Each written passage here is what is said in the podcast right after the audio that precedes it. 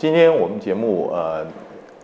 在圆山饭店呃的会场外面，七十年抗战的纪念呃的一个呃研讨会上面，我们特别邀请到了斯坦福大学胡佛档案馆的东亚部东亚馆藏部的主任呃林孝廷林先生到我们现场。林先生他最近的新书由呃联经出版《台海冷战蒋介石解密档案中消失的台湾史》。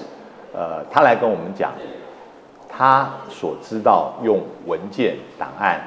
所知道的冷战这段历史。林先生你好，你好，主持人你好。呃，林先生，我想首先跟您请教，就是您这这本新书里面谈了非常多我们以前呃听说的事情，但是并没有呃文件可以佐证。第一个，我想特别有兴趣想要知道。虽然当时国共是对峙的一个情况，但是来往之间是有密使的，尤其是和谈密使啊。呃，这个事情，呃，您能不能先讲一下，主要是有哪些人，然后是在什么样的情况之下发生的？是，谢谢主持人。嗯，我们对于过去国共啊四九年以后这段历史啊，我们所最耳熟能详的是所谓的汉贼不两立啊。那相当长的一段时间内，呃，许多海内外的人士啊，包括外国的政府，都认认为这个两岸之间没有任何的这种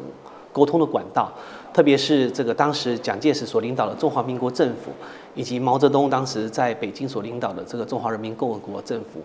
彼此之间在于军事啊、政治、外交以及这个意识形态上面啊，进行这种全方位的这种对抗，嗯。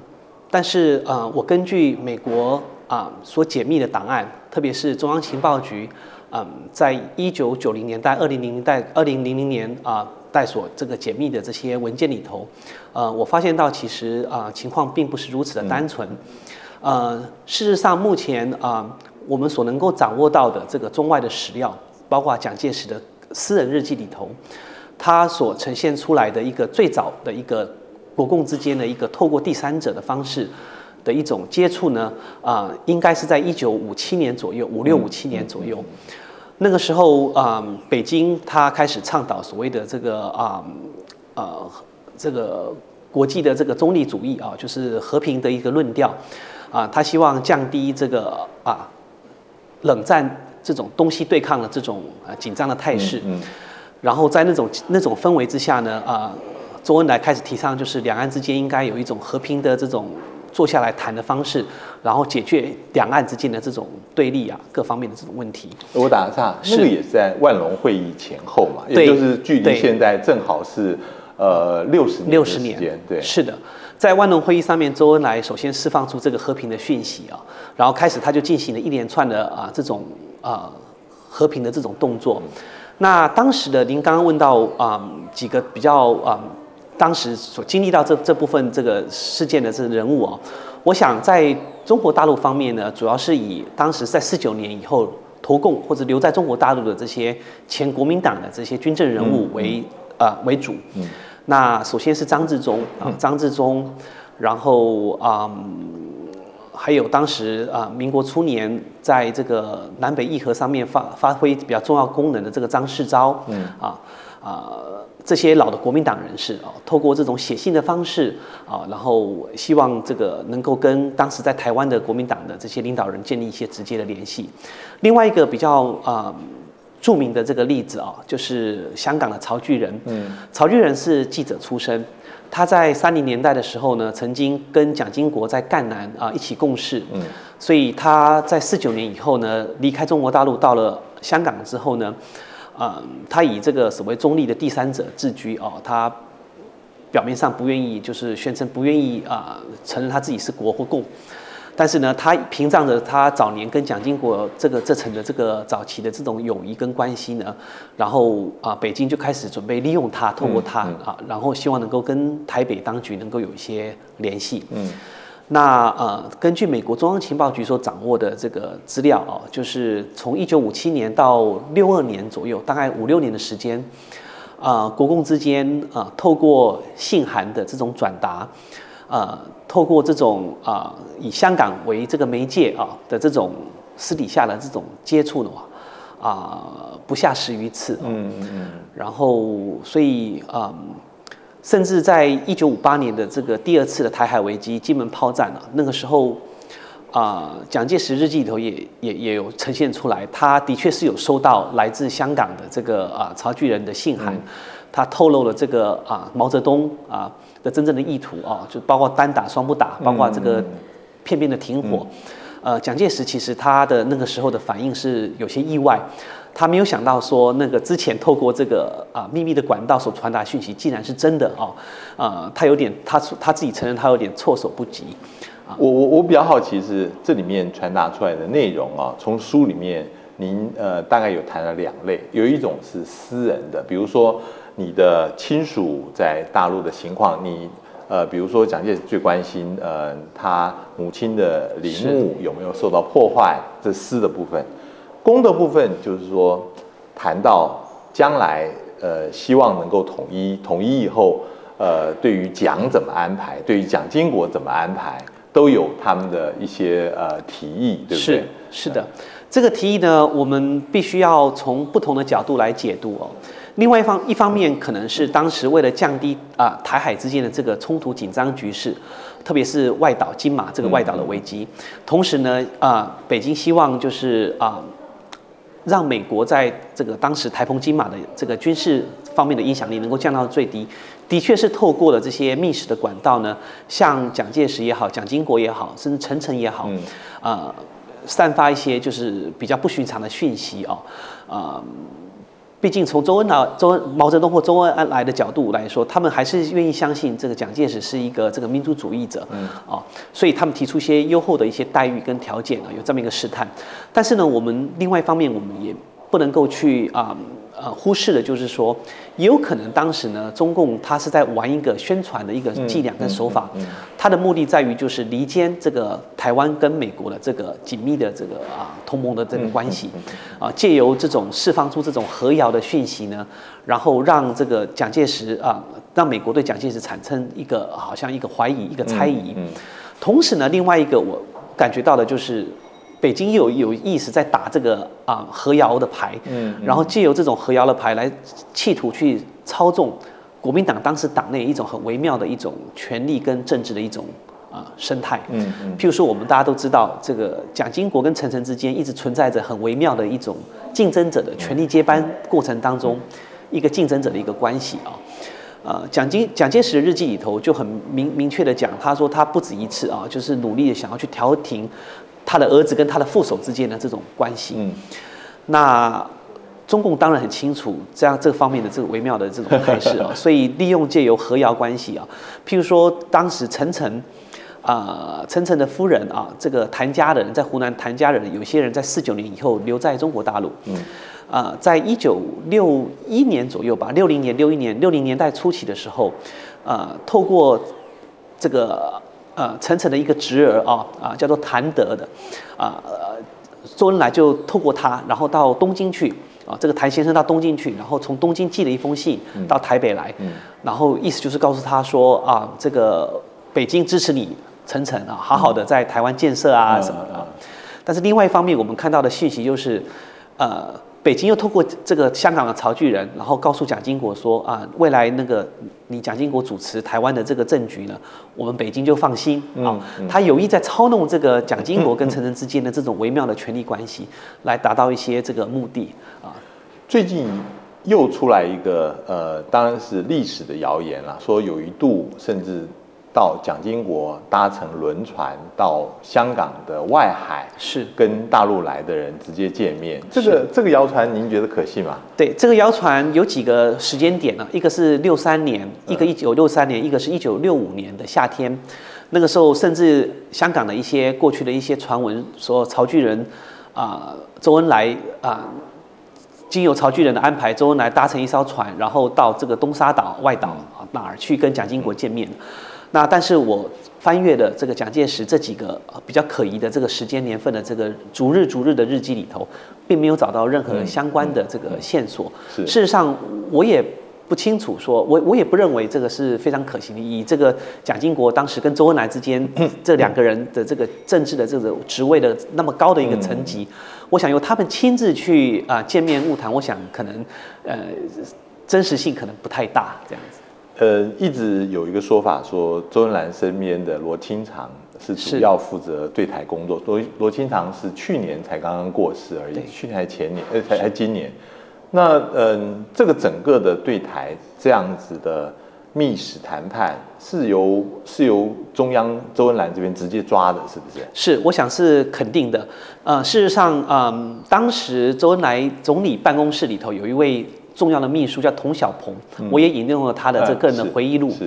他就很明确的啊，在他的回忆录里头指指出，就是在一九五八年的这个台海危机里头，是毛泽东亲自下令啊，就是一定要透过呃曹巨人香港的这个管道，然后向台北透露说他准备单打双不打，嗯嗯。啊，然后啊他提出了就是说，只要美国的这个军舰呢不要靠近金门啊，你用你自己台湾。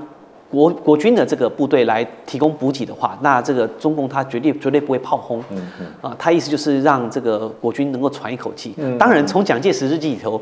他是认为说是中共已经被我这个击退了啊，就是你拒战了，你故意这是一个下台阶的一种说法啊。但是不可避免的是，我我我觉得不可否认是当时两岸之间，嗯，从日记里头的这个讲日记里头透露，以及从美方的所掌握的资料是。的确是存在一些这个比较不寻常的一种默契也好，或者是接触也好。我举一个非常非常具体的例子啊，当时一九五八年的十月啊，那个台海危机啊，慢慢慢慢告一段落的时候，那时候因为海峡这个呃两岸之间，香港还有海外盛传，就是说呃国共两党已经准备在香港谈判哦，因为已经有私底下接触啊，准备谈判。那我蒋介石当时那个时候啊。呃，甚至一度哦，那个当时我们中华民国的外交部长黄绍谷呢，奉派呢，呃，准备飞往罗马参加当时新的教皇的这个就职典礼啊，这个登基典礼。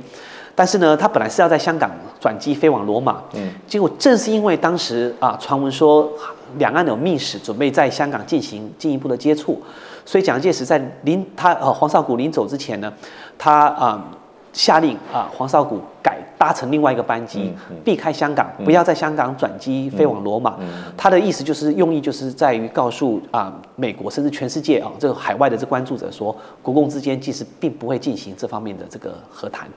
啊。然后啊，这个也有这个曹俊仁的家属后人回忆，就是说啊。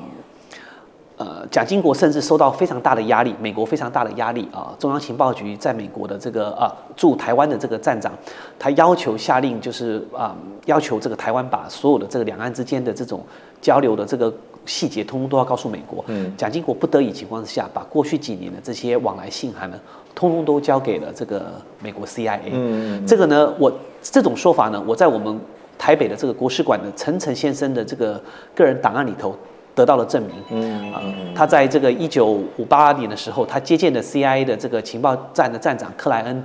他的确是很坦坦率、很明白的告诉美方说，的确是两岸之间不断有收到这个信，但是他坚持就是说，台北国民党这边没有任何的这种具体的动作。当时蒋介石并没有放弃光复大陆的计划。呃，我想分两个部分来谈。首先，第一个部分是。当时在除了国国民政府跟大陆之外，有所谓第三势力。第三势力，呃，这里面有文有武啊，有些时候是呃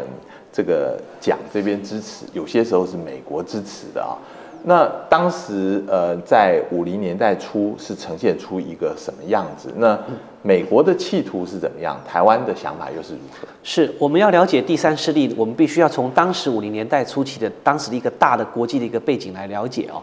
嗯，我们都知道，在国共内战时期，美国一度存有幻想，希望毛泽东能够成为呃中国亚洲的迪托啊，就是当时南斯拉夫的这个呃领导人。他希望呃毛泽东能够啊脱离斯大林的控制，就是苏联国际共党的那个控制，然后美国希望能够跟新的中国能够进行一个新的关系的一个开展，所以这也是为什么蒋介石后来就被放弃的一个原因。但是到了一九五零年代初啊，一一九五零年的二月三月，当这个中苏之间签订了这个同盟协定之后。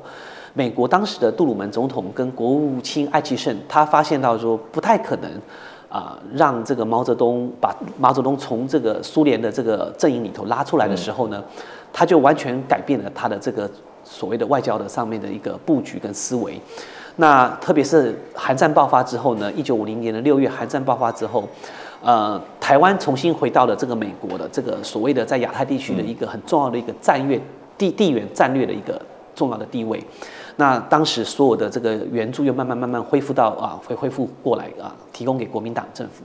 但是呢，当时在杜鲁门行政当局里头，仍有相当一部分的势力跟声音，他们并没有放弃一个想法，那就是虽然嗯台湾的战略地位非常的重要啊、美国必须要把这个台湾保住，不让这个台湾沦落这个共产共党共党势力的这个呃范围之内，但是有相当一部分还是没有办法去啊呃去接受蒋介石啊，重新接纳蒋介石成为美国的盟邦。毕竟在国共内战的这种呃国民党所表现出来这种大失人心的这种这样的一种呃情况之下呢，所以美国当时就有一个想法，就是呃我要保住台湾，但是我又不要蒋介石，嗯，啊，就所谓的弃蒋保台，我要放弃蒋介石，可是我要保住台湾。那既然这个北京周恩来啊、毛泽东不可能在跟美国合作的情况之下，他们有去想出另外一个想法，就是那可不可以找出一些反攻又反蒋的这些中国政坛上面的一个人物啊，然后给他们金钱，给他们的这个啊经济上面各方面的援助，希望他们能够形成一股势力，然后来带领啊这个绝大多数对于啊、蒋介石已经死心了，但是又不喜欢接受共产党统治的这样的一个呃这股势力，美国曾经是一度打这样的一个盘算。那我呃打个岔，这个是希望在台湾内部用推翻蒋介石的方式，让他们能够在台湾主政呢，还是说另外成立一个流亡政府？呃，由美国支持，在外面可以用来做反攻的号召。是从现在解密的美国国务院档案里头，我们看到其实是一个非常混沌、一个非常的啊、不清楚的这样一种态势哦。美国政府里头，国务院、白宫、还有军方、还有情报单位的这些人的想法，往往不是一致的哦。所以有一部分的人他倾向于在体制内，譬如说重新接纳蒋介石，让台湾打造成为一个美国在呃亚太地区的冷战的一个反共堡垒。但是呢，国务院的部分人是仍然有主张的哦。到我一直看到一九五二年的时候，都还有不断有计划，最高机密的这个计划说要利用孙立人、吴国桢来推翻呃蒋介石的领导。但是另外一方面，你也看到，就是中央情报局的这一批人马，他们在香港、在塞班岛、在日本的啊、这个啊、在日本啊。不断的这个去扶植这个第三势力的人物啊，希望第三势力人物他是怎么样呢？他是希望就是说有朝一日，如果说北京的这个中国共产党的政权不稳垮掉了之后呢，这一股第三势力回到了中国大陆，能够成为一股气候，就不要让蒋介石回去了，对。由着第三势力回去，是嗯。作为一个替代的一个方案。嗯嗯所以甚至我们都晓得，其实那个时候日本有一群这个支持台独的啊，台湾再解放啊、联盟这些啊、廖文毅这些人，嗯美国也支持他们，所以也支持台独，那也支持这个国民党体制内找另外的人来取代蒋介石。也支持那些反共又反蒋的人，然后能够成为一股势力，未来回到中国，甚至呢还呃 CIA 还提供他们军火、飞机、弹药，然后把部分的这个啊、第三势力的这些人物呢空投到这个中国境内。当然现在事后看起来，这些功夫都后来都白费掉了，都没有一个成功过了。但是我们可以从这些方案里头。可以看出来，就是当时五零年代初期，美国对于这个整个对华政策呢，它其实还是没有办法完全的理清。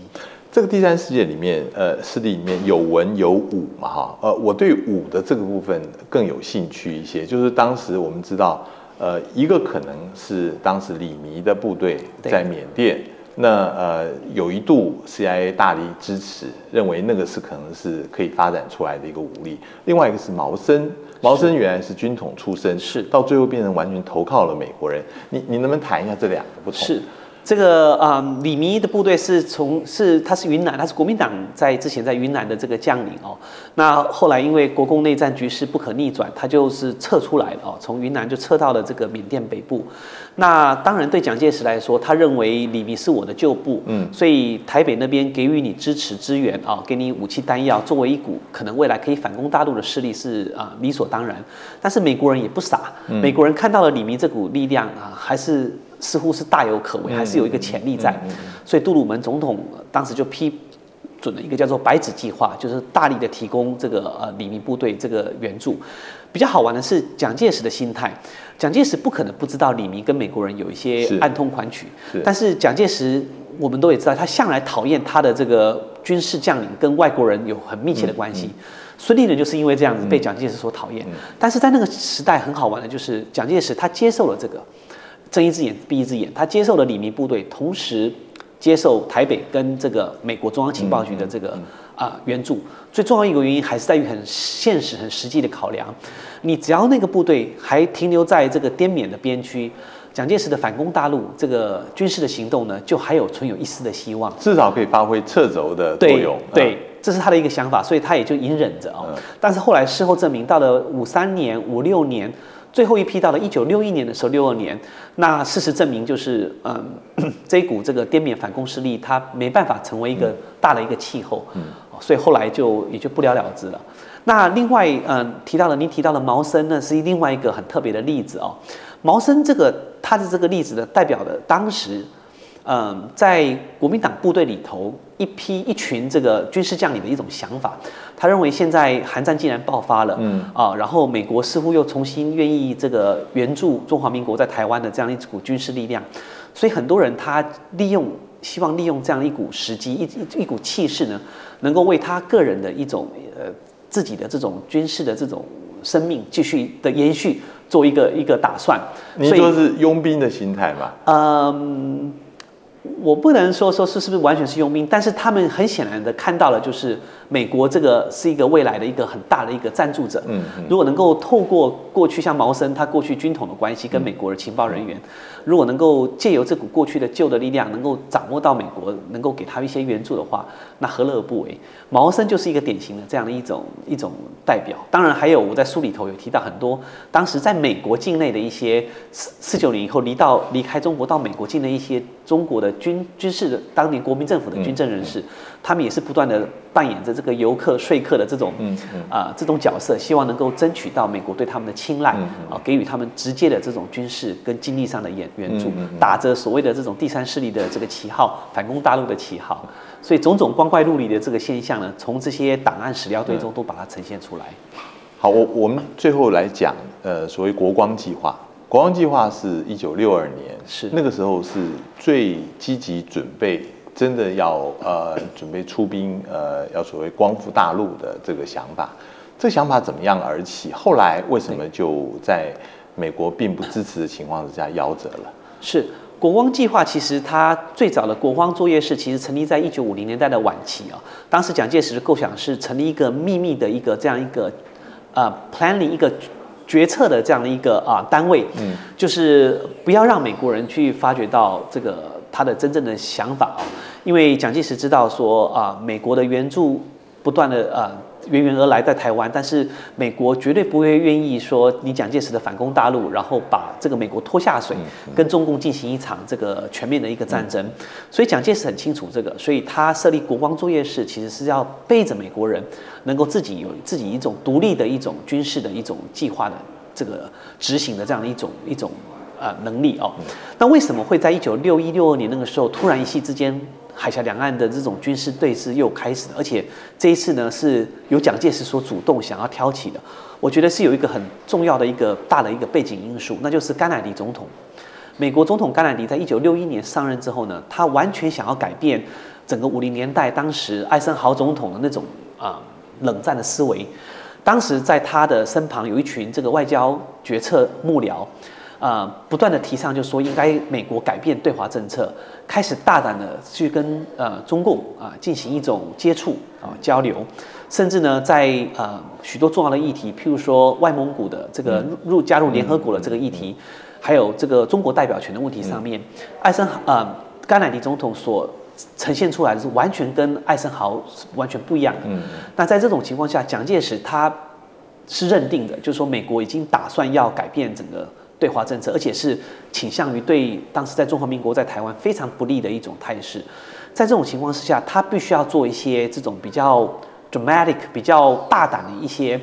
啊、准备跟动作啊、来先发制人，然后来这个以避免说，就美国一旦真的决定啊、改变对华政策，放弃了国民党，嗯蒋介石必须要做些动作。更重要的是，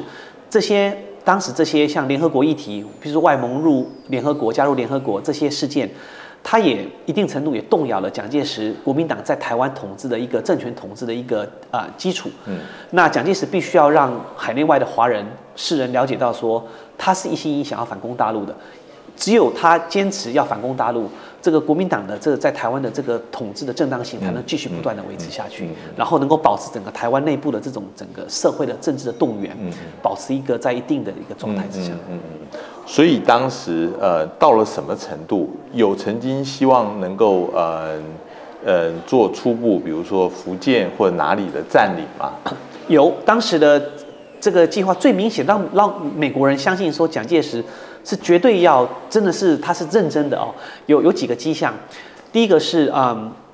美国美国驻当时驻台的这些啊武官也好或外交人员，他发现到说，呃，国民政府开国民党政府开始在动员这些商船、船只、船舶啊，就是开始征集，然后开始动员后备军人啊，这个就是完全是一个就是准备要作战的一种状态。平常只是一个演习啊，或者是一个这个他们不认为这是一个很重要的、很大的一个议题。可是，在一九六一六二年的时候，他发觉整个台湾内部的整个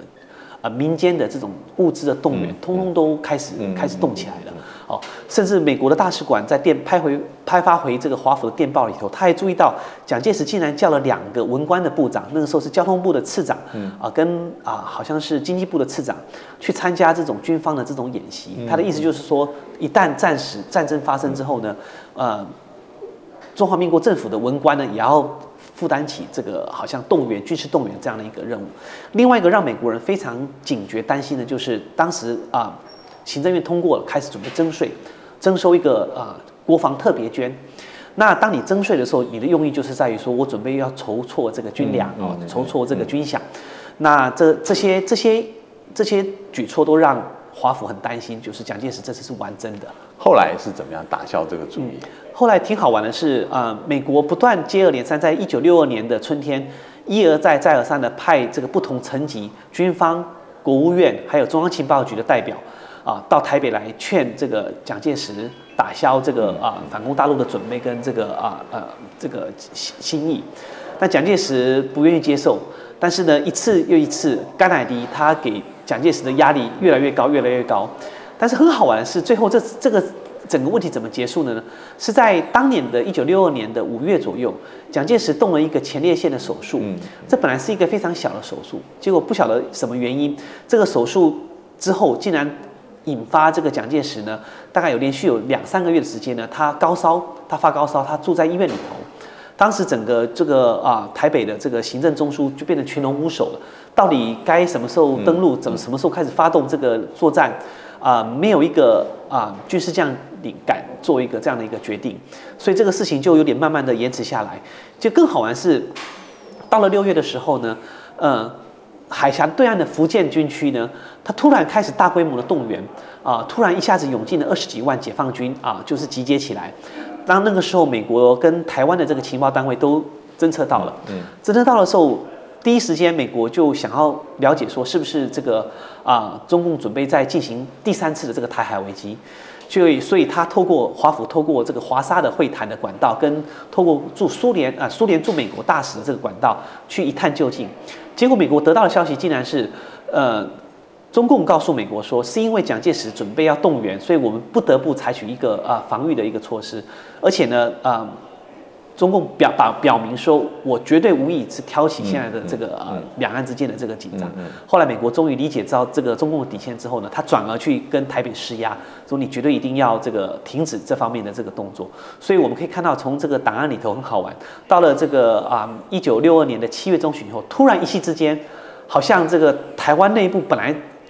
这个报纸舆论都在谈说要准备要反攻大陆，反攻大陆，一夕之间好像突然这个声音就没有了，呃，好像就是一个泄了气的皮球。然后蒋介石他加上他那时候身体不好，所以整个当时的国光计划就这样子慢慢慢慢的缓和下来。当时有一个事情很有趣，就是呃，这个有一位俄罗斯的记者住伦敦的，叫做路易斯，他呃来了台湾，而且不止一次。那这件事情，呃，有各方面的猜测啊。有一个猜测是，当时是苏联，他正是跟中国大陆关系紧张，他也要开始打台湾牌。另外一个也是蒋介石这边也希望能够打苏联牌。那整个的情况是怎么样的？是的，嗯，完全是正确的啊。这个路易斯其实我们后来啊证实了他的背景就是 KGB，就是苏共的这个情报头子啊。那他那个时候从东京申请啊入台签证的时候呢，蒋经国就向这个蒋介石请示，没想到蒋介石就批准了啊。那时候是一九六八年的时候，当然那个时候有我们还是要回到当时的一个大的背景。那个时候呢，其实在六零年代的中期开始呢，美国已经真的是逐渐的准备要。改变他的这个啊对华政策哦，特别是希望能够跟中共之间开始展开这个啊交往。主要的原因是因为希望美国希望透过跟中共关系的改善呢，能够啊减缓他在越南的这个越战的一个局势啊，因为打得精疲力尽了。在这种情况之下，很多种种迹迹象显示，就是华华府有意要改善这个跟北京的关系，然后逐渐的，就是说可能对于这个啊。中华民国政府的这种承诺啊，慢慢慢慢一直在降低。那蒋介石他当然也不愿意这个坐以待毙哦。所以既然中苏共那个时候闹翻了，然后又是苏共方面主动的这个接触，他当然非常乐意说欢迎路易斯来来双方互相的这个交流。那交流的这个现在蒋介石日记公开了，我们从他的日记所记载的也很清楚的呈现出来，就是苏联的确是希望啊透过啊台湾啊就是台湾跟苏联之间夹。夹击这个中国，给毛泽东当时在搞文革，给毛泽东一点压力。嗯，那蒋介石也希望透过这个苏联，能够达到这个反攻大陆啊，这至少由这个苏联的军事援助之下，能够推翻。他甚至有一个这个妥协，他说如果说没办法，这个整个把共产党的政权推翻掉的话，那我国民党至少我国民党的这个，我愿意跟共产党里头的温和派的，就是反对毛泽东的这一派温和派的共产党人士合作。啊，他有甚至有提到这样的一个他的愿意，甚至他愿意承认承认外蒙古的独立呀，种种的。这个蒋介石过去跟苏联的合作，他在苏联在中国里面已经痛自反省，说一再会上当，他现在还是要跟苏联来合作。是他在这个六零年代晚期的日记也提到说，可能苏联会把我欺骗，但是他说为了这个国家的生存，以及为了。害怕美国真的有一天放弃了这个中华民国，所以他必须要做最坏的打算。所以他也是其实也是一个非常务实主义者的一位一个领导人物啊。所以那个时候有非常多的这个讨论，甚至讨论到怎么联合倒毛，嗯啊，把毛泽东把他推倒，这个都已经有具体的这个讨论到了。嗯嗯，是。所以，但是那个其实路易斯来，呃，他能不能代表更高层的意思，或者有更高层的接触吗？这个也是一个疑问嘛。到最到最后，好像只仅限于路易斯的接触，对。所以说，蒋介石他担心说，路易斯所代表的那一派不是不能够完整的代表苏共，所以他其实在东京、在柏林，甚至在莫斯科、呃墨西哥都有不同的接触管道。嗯。譬如说，他在一九六五年到六八年，他把一个不会说西班牙话的这个前任军统的一个头子叫陈植平，嗯，把他派去那儿当大使，嗯，目的就是透过陈植平要跟苏联驻墨西哥的墨西哥的大使。展开秘密的大使级的会谈，所以其实那个时候台北跟苏联的这个接触跟交往也是多方面的，不是仅止于啊只有这个路易斯这一条。是是，呃，最后我我想呃谈的是台湾发展核武器的这个事情，这里面要分成两段，第一段是呃在美国情报失准的情况之下，突然之间中国大陆在一九六四年十月试爆了核弹。这个事情对于当时台湾有很大的冲击，尤其是担心的是，如果呃大陆用核武器攻击台湾的话，美国会不会愿意来介入，是来协防台湾？第二段当然就是说，台湾发现自己越来越孤立，也希望能够发展核武器。您能不能先谈第一段事情？是的，这个六四年十月啊，这个中共。试爆了第一颗核子武器的时候呢，这个蒋介石日记里头还有美国当时驻台北的这个大使馆的这个机密电报里头所呈现出来的，是这个台北政坛一片愁云惨淡哦，这是当时的军政领导人物。这个自信心都动摇了，嗯，然后纷纷怪罪美国，说你的情报提供给我的，明明就是说未来五年到十年才有可能，啊，第一分第一枚原子弹试射，怎么那么快就实现了哦？那未来你的这个军事上的承诺还有没有效？啊，那美国人当然也不断的去试图去这个啊安抚说服蒋介石跟其他的呃国民党的领导人物，但是呢，我相信对于蒋介石来说，他体认到一点就是，嗯。还是自己要有保有这个呃研发核武的这种能力，嗯啊，这是最最可靠的。嗯，所以我们看到，在一九六六年、六七年开始呢，他邀请了这个以色列的这个核子核子弹原子弹之父啊伯格曼啊多次的来到台湾啊进行指导啊，就是跟这些军事方面的这个呃专家来进行这种交流。然后同时也是在那段时间，我们看到了这个啊中华民国政府决定成立的啊。中山科学研究院、中科院啊，慢慢慢慢的规划怎么样进行这种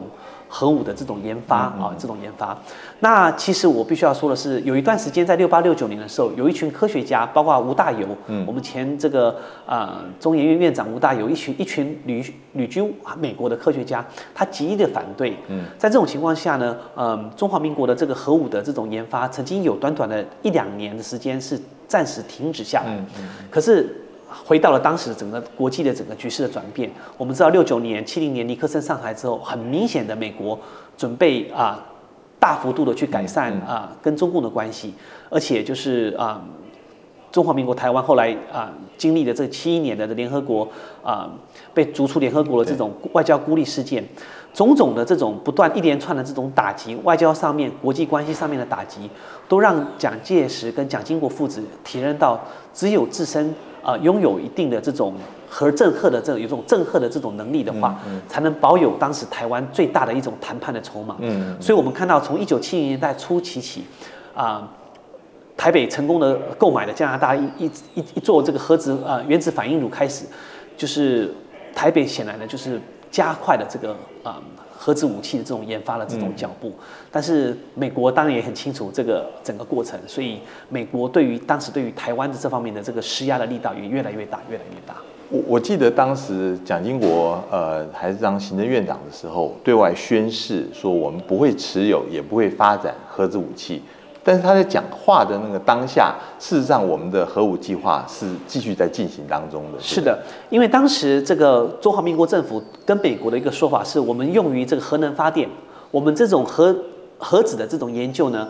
我们是主要是用于民生的用途，因为毕竟台湾是一个缺乏啊能源的一个国家，啊，再加上七零年代初期的石油危机，啊，他以这个东西作为说服美国人能够支持台湾发展核能的这样一个一个啊一个最大的一个理由，但是美国人他所不相信的是。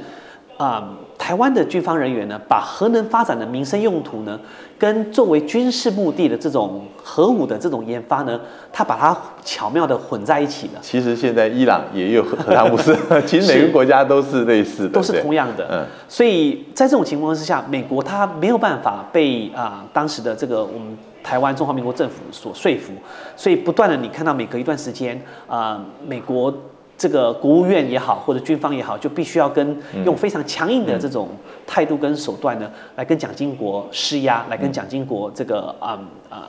啊谈判，就是要求，就是说台湾不能够再研发这个核子武器。当然，蒋经国他在公开场合里头所谈的，我们绝对不呃使用核武，但他保留一个弹书，他说我们也许我们已经具有这个核子核武发展的这种那个能力，但是我们绝对不。呃，研发不实用，那它有个这样一个弹书，所以美国人更加的疑疑虑。我我最后要问的就是，因为蒋经国的过世跟后来张献义的探讨几乎是同一个时间。对啊，那也因为蒋经国过世，现在后来李登辉在接任以后，美国的压力就比以前更大了，让台湾的核子计划，再加上张献义呃把全部的情况都曝露出来，是不是因为这样子，最后就画下句点？我我想是的，呃，据我的了解，在呃美国的一些著作里头，张献义后来叛逃到美国之后，他在国会的这个闭门的这个听证会上面，的确就是言之凿凿的，就是把这个中科院的这些具体的这些一步一步的这些啊、证据呢，通通都把它揭露出来了。我想在那个情况之下，加上这个李登辉总统刚接任这个国家元首的位置，在这种情况之下呢，我想他大概也很少有一个选择。所以他除了这个啊接受美国的这种压力或停止这个核子呃核核武的这样的一个研发之外，可能没有其他的选择。是所以这个可能也就是对于中华民国发展核武画下一个真正的一个句点。今天非常谢谢呃林教授呃接受我们访问，呃这个胡佛档案馆里面有非常多关于台湾大陆的档案，希望这还有新作能够出来，谢谢林教授。